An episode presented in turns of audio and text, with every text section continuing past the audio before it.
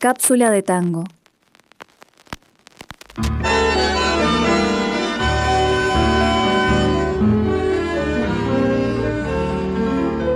¿Que hubo momentos duros musicalmente hablando? Sí, como toca todo artista que busca, que siempre hay algo más, una nota más, un aplauso más, pero no justamente en Buenos Aires, que permanecía estéril para crear y difundir su música. Por eso desarma su octeto. Quizá Nueva York sería su nuevo espacio creativo, aunque la ciudad le exige a cambio un estilo más al gusto estadounidense, más permeable con el jazz, más en contacto con sus músicos populares y por eso su vínculo con Tommy Dorsey, con Glenn Miller, entre otros, su mente creativa libaba de artistas como Miles Davis, como Charlie Parker, como Dave Brabeck, como Jill Evans, artistas que insuflan, que reavivan como leños la pira creativa que ardía sin descanso en su imaginación. El drama, la pasión, la melancolía, la nostalgia estaban presentes en Jazz Tango, y una conformación de músicos que incluía a Tito Puente en percusión, a Al Cayola en guitarra eléctrica, Chet Amsterdam en contrabajo y Eddie Costa en vibráfono.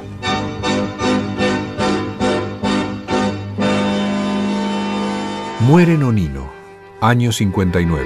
Es un himno al amor, es un himno a la memoria de mi papá, don Vicente Piazzola, mi papá falleció en el 59 y lo hice cuando él eh, no estaba ya y fue un momento muy especial. A modo de requiem por la muerte de su padre compone a Dios Nonino, su primera parte dinámica y rítmica que guarda reminiscencias de otro tema, Nonino, que escribió en París cinco años antes, pero la segunda parte es la más melódica, profunda y dramática, un hondo lamento, una de las obras más bellas, más representativas, fue compuesta lejos de su padre, ya no en piano, como lo hacía habitualmente, sino en bandoneón.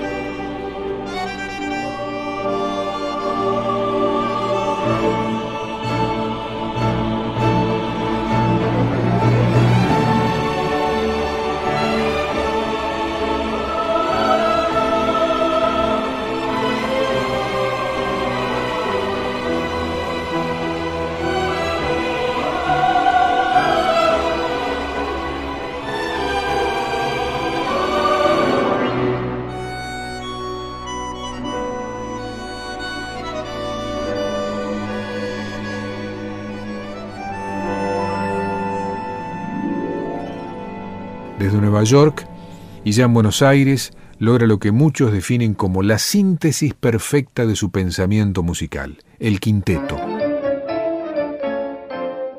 Cinco solistas, una situación que le daba la posibilidad audaz de la improvisación, la percusión con los dedos sobre la caja del bandoneón, Antonio Agri poniéndole chicharra al violín, gustando a muchos y contestatario ante los que no transigían con su idea de la música, aunque como bien dicen algunos de sus ex integrantes, el combate era por parte de los mediocres. Es que Piazzolla fue así, el músico más completo, el más discutido, el más original del tango. Fogueado desde el principio con los mejores en su género, su obra en conjunto es el nuevo estilo musical rioplatense. Su tendencia proviene de la impronta de Cobian, Bardi, Delfino, Arolas y los de Caro, y continúa con De Mare, Pichuco, y en lo orquestal con Lawrence, Pugliese, Gobi, hasta obras como Para lucirse, Prepárense, Contratiempo, Triunfal, Contrabajeando y lo que vendrá, compuestas entre el 50 y el 54.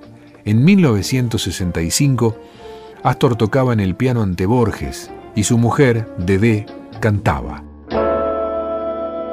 Astor me hacía cantar a mí Astor tocaba y yo cantaba. Dice, no, dedita, celo, porque es la única manera que Borges escuche cómo es esto. Y Borges lloraba. Astor quedó encantado. Borges asistía a las grabaciones del disco Piazzola Borges, donde además participaban Alfredo Alcón, Edmundo Rivero, y según cuenta su guitarrista Oscar López Ruiz, Borges se quedaba inmóvil con su mirada perdida escuchando durante horas. Me acuerdo, fue en Valvanera en una noche lejana que alguien dejó caer el nombre de un tal Jacinto Chiclana. Algo se dijo también de una esquina y de un cuchillo. Los años nos dejan ver el entrevero y el brillo. ¿Quién sabe por qué razón me anda buscando ese nombre? Me gustaría saber cómo habrá sido aquel hombre. Alto lo veo y cabal con el alma comedida, capaz de no alzar la voz y de jugarse la vida.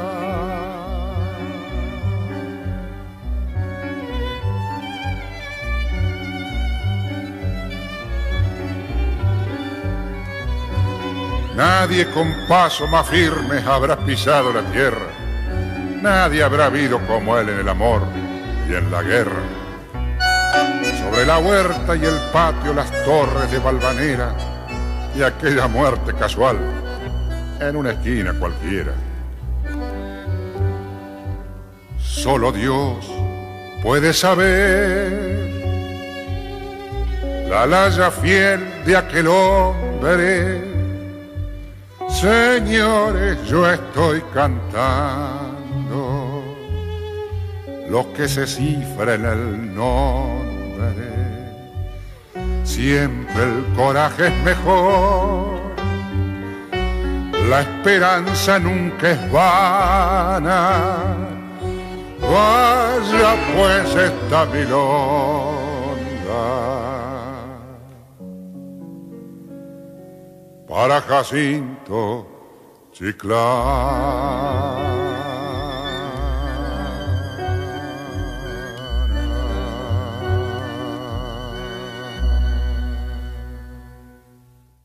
Cápsula de tango. Radio Yupa. Cultura y Patagonia en sonidos.